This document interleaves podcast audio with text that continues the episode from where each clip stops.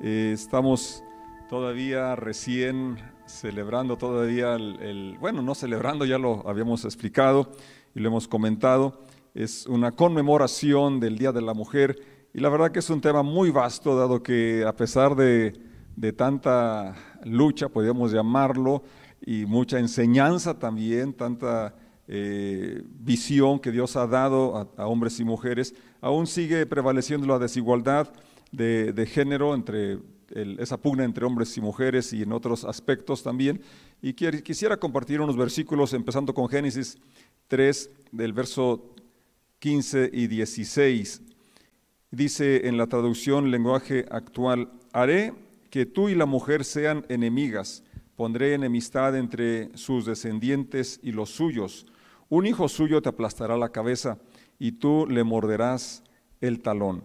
A la mujer le dijo, cuando tengas tus hijos, haré que los tengas con muchos dolores. A pesar de todo, desearás tener hijos con tu esposo y él será quien te domine. En este pasaje, el verso 15, sobre todo, miramos el origen de, esa situación tremenda que se ha vivido en la humanidad y muy concretamente el ataque directo a la mujer por la enemistad que surge por la, por la caída.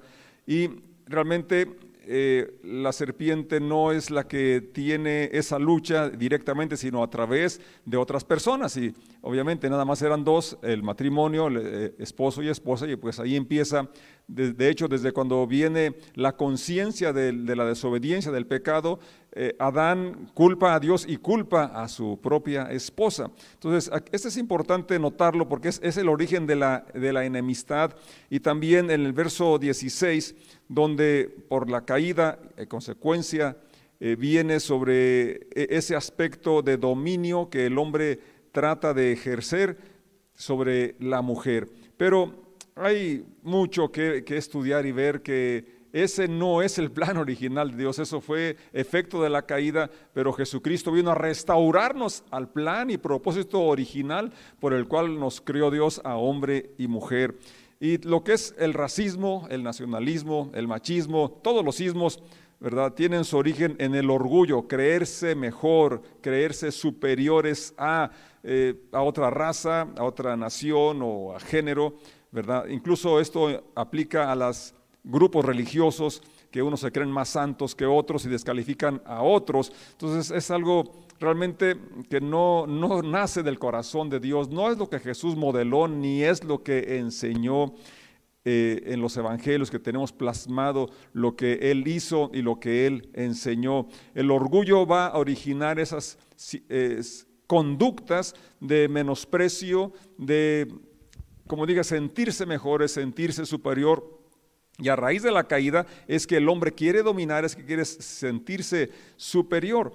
Y la verdad eh, eh, va contra el carácter de Dios, va contra la verdad de la palabra de Dios, va contra el principal mandamiento que Jesucristo nos detalló tan claramente, amar a Dios con todo el corazón, con toda la mente, con toda el alma.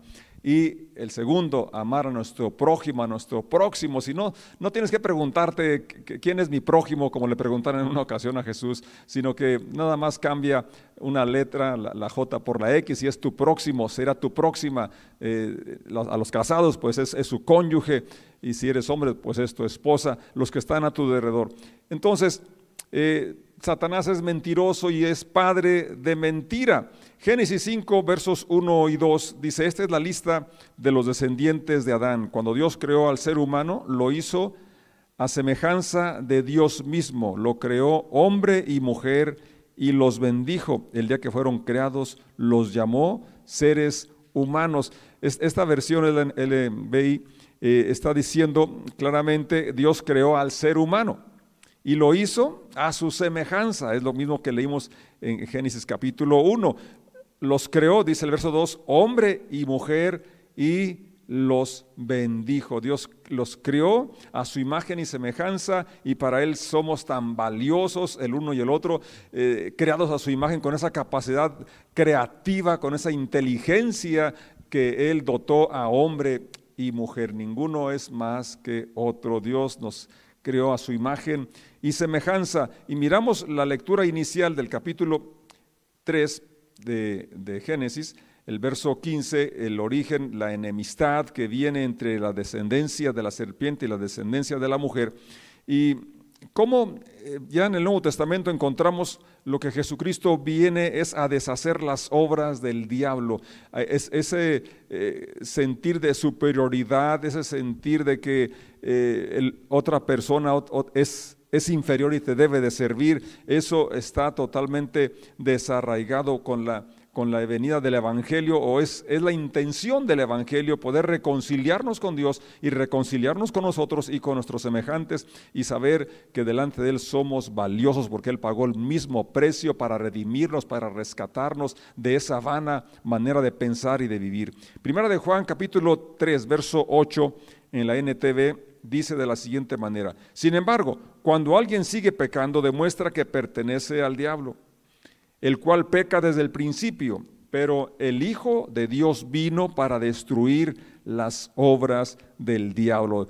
Y de entre las obras del diablo, la primera es el orgullo, que de ahí te lleva a menospreciar a otros y desde luego no tener en cuenta los principios y verdades que Dios nos ha dado. En Deuteronomio 17, 18, eh, cuando estaba hablando Moisés y Dios le está dando instrucciones de cómo debería ser cuando tuvieran, quisieran, cuando pidieran un rey que lo quisieran, que una de las obligaciones del rey era transcribir el libro de la ley y leerlo diariamente para que aprendiera a temer a Dios y también para que no se volviera orgulloso que no pensara que porque tenía una posición de, dirección, de liderazgo, eso lo hacía mejor.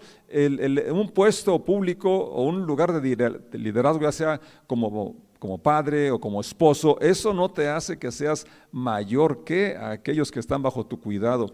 Y el espíritu de la ley, la escritura, la palabra de Dios nos enseña que seamos humildes. Jesús fue muy claro y dice, aprendan de mí, que soy manso y humilde de corazón. Entonces, no basta con leer, sino leer con la actitud correcta, porque muchos ah, toman la Biblia para defender eh, o imponer eh, su posición de opresión, que quieren oprimir a su esposa o a sus hermanas o a las mujeres en general porque creen que son inferiores o que están hechas para servir, cuando Jesucristo que es la cabeza, Jesucristo que es el Señor, Él vino a enseñarnos a servir, no solamente con palabras, sino con acciones. Entonces, Él que es la cabeza, que Él es el Señor de la iglesia, eh, Pablo también lo describe hablando del matrimonio, que nadie aborreció jamás a su propio cuerpo, sino que lo cuida, lo alimenta, así como Cristo, que es la cabeza, hace con la iglesia, la cuida, la alimenta. Entonces, la, posición de liderazgo, eh, concretamente como esposo como padre, es para proteger, para alimentar, para proveer, no para dominar, no para hacer sentir inferior. En Mateo 19, del verso 3 en delante, se nos relata, le querían tenerle una trampa al Señor, y esto, ese pasaje es muy, muy bueno para lo que estamos comentando. Dice el verso 3, Mateo 19, en la Reina Valera, entonces vinieron a él los fariseos tentándole y diciéndole, ¿es lícito al hombre repudiar a su mujer por cualquier causa? Yo quiero que noten en la pregunta la malicia y, cómo se nota el machismo arraigado y las ideas, filosofías griegas que ya habían adoptado los, los judíos también, donde se enseñaba que la mujer era un ser inferior. Y de hecho, dice la pregunta, eh, ¿es lícito al hombre, o sea, al varón? No, no está diciendo que en general si era lícito que, hubiera divorcio ya de un lado o de otro, pues ambos tienen los mismos derechos.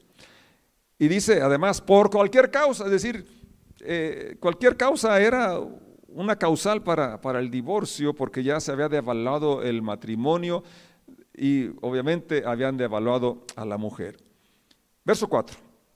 Él respondió, Jesús responde, les dijo, ¿no habéis leído que el que los hizo al principio varón y hembra los hizo? Fíjate cómo los refiere a, la creación y una vez más al principio, que es a lo que Dios nos está llamando, a regresar al principio, a esa relación de amistad con Dios, esa relación de respeto de, hombre y mujer, donde podemos amarnos, valorarnos y apoyarnos para desarrollar eh, como personas y como seres amados que somos. Y dice el verso 5, y dijo, por esto el hombre dejará padre y madre y se unirá a su mujer y los dos serán una sola carne.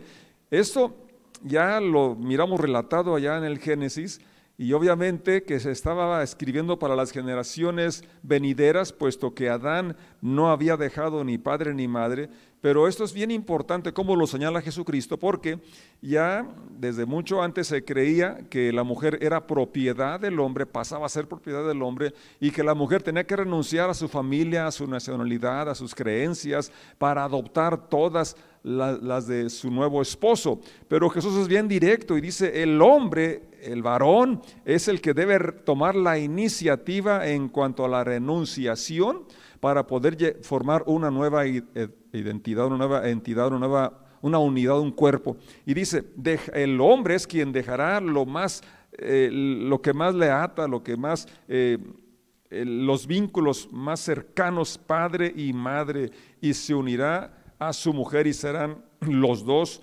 una sola carne, una unidad que se logra solamente cuando se valora y se respeta a la otra persona. Si se cree que es inferior, entonces no puede ver e-, ese, ese nivel de unidad con lo cual Dios, para lo cual Dios nos diseñó a vivir en matrimonio. Así que no son ya más dos, sino una sola carne. Por lo tanto, lo que Dios juntó, no lo separe el hombre. El hombre que era el que estaba preguntando que si era lícito por cualquier cosa eh, divorciarse. Le dijeron, verso 7, ¿por qué pues mandó Moisés dar carta de divorcio y repudiarla? Y aquí también fíjate cómo la mala interpretación y aplicación de las escrituras, porque Moisés no mandó, como vamos a ver enseguida, Moisés no dio una orden de que se divorciaran. Dice el verso 8, él les dijo, por la dureza de vuestro corazón Moisés os permitió, muy diferente a mandar, fue una, una permisión por la dureza del corazón. Y es el corazón endurecido el que le, lleva a ser al hombre arrogante, eh, orgulloso y creerse más, creerse superior a otras personas, ¿verdad? Y nuestro tema, superior a las mujeres, a los hombres. No, es la dureza del corazón, pero Jesucristo vino precisamente a quitar esa dureza. Y la conversión tiene ese efecto precisamente. De hecho, la conversión es un quebrantamiento, un reconocimiento de lo frágil que somos, de lo necesitado que estamos. El Evangelio, eh, eh, cuando llega el Evangelio, hay, hay una transformación, dice el Señor, yo les voy a quitar ese corazón de piedra y les voy a poner uno de carne, uno que es sensible al amor de Dios y, luego puede ser sensible al amor de su esposa, en el caso de los casados, al amor hacia sus hijas y al, al respeto a todos los seres humanos sin importar su género. Por la dureza del corazón suceden esas cosas, se les permitió eso. Más, una vez más señala Jesús lo importante, más al principio no fue así. Tenemos que regresar al principio de la creación. A eso vino Jesucristo, a restaurarnos en una forma completa nuestra relación con Él y nuestra relación con los que nos rodean, hombres y mujeres. Y yo os digo, dice el verso 9, que cualquiera que repudia a su mujer, salvo por causa de fornicación y se casa con otra, adultera, y el que se casa con la repudiada, adultera. Verso 10, le dijeron los discípulos, si así es la condición del hombre con su mujer, no conviene casarse. Los propios seguidores de Jesús a estas alturas eh, pudieron notar el cambio de visión, es decir, eh, aún ellos que venían del pueblo que conocía las escrituras, eh, habían, como dije hace un momento, adoptado la cultura de los pueblos que les rodeaban, concretamente los, romanos y los griegos. Entonces, que habían, eh, para ellos no, no, tenía ningún valor la mujer, podían eh, tener varias mujeres, podían venderlas y, y demás. Entonces, por eso dijeron, si se va, si así va a ser el trato con la esposa, un trato igual que, como dice, como era al principio, entonces pues eh, no, no conviene casarse. Fíjate, no conviene, como que el hecho de casarse era por conveniencia, para tener una sirvienta, para tener a alguien que le hiciera el trabajo, ¿verdad? En, todas las áreas, en, el hogar y demás. Entonces, no es que, eh, fíjate cómo es contrario al amor, ¿verdad? La conveniencia. No vas buscando porque te conviene, sino vas buscando porque amas y quieres bendecir, quieres dar. No estás buscando una ventaja, no te sientes mejor, superior, la valoras igual y quieres compartir de la bendición que tienes y entonces podremos, podremos eh, llegar a lo que el Señor soñó cuando estableció el matrimonio. No serán ya dos, sino una sola carne, porque se busca amar, se busca bendecir y en eso va implícito el respeto, el valorar aquello que Dios valora a, los, a cada ser humano. Ojalá que Dios nos permita eh, poder vivir el Evangelio, vivir lo que predicamos, vivir el amor de Dios, empezando con respetar a todas las mujeres, empezando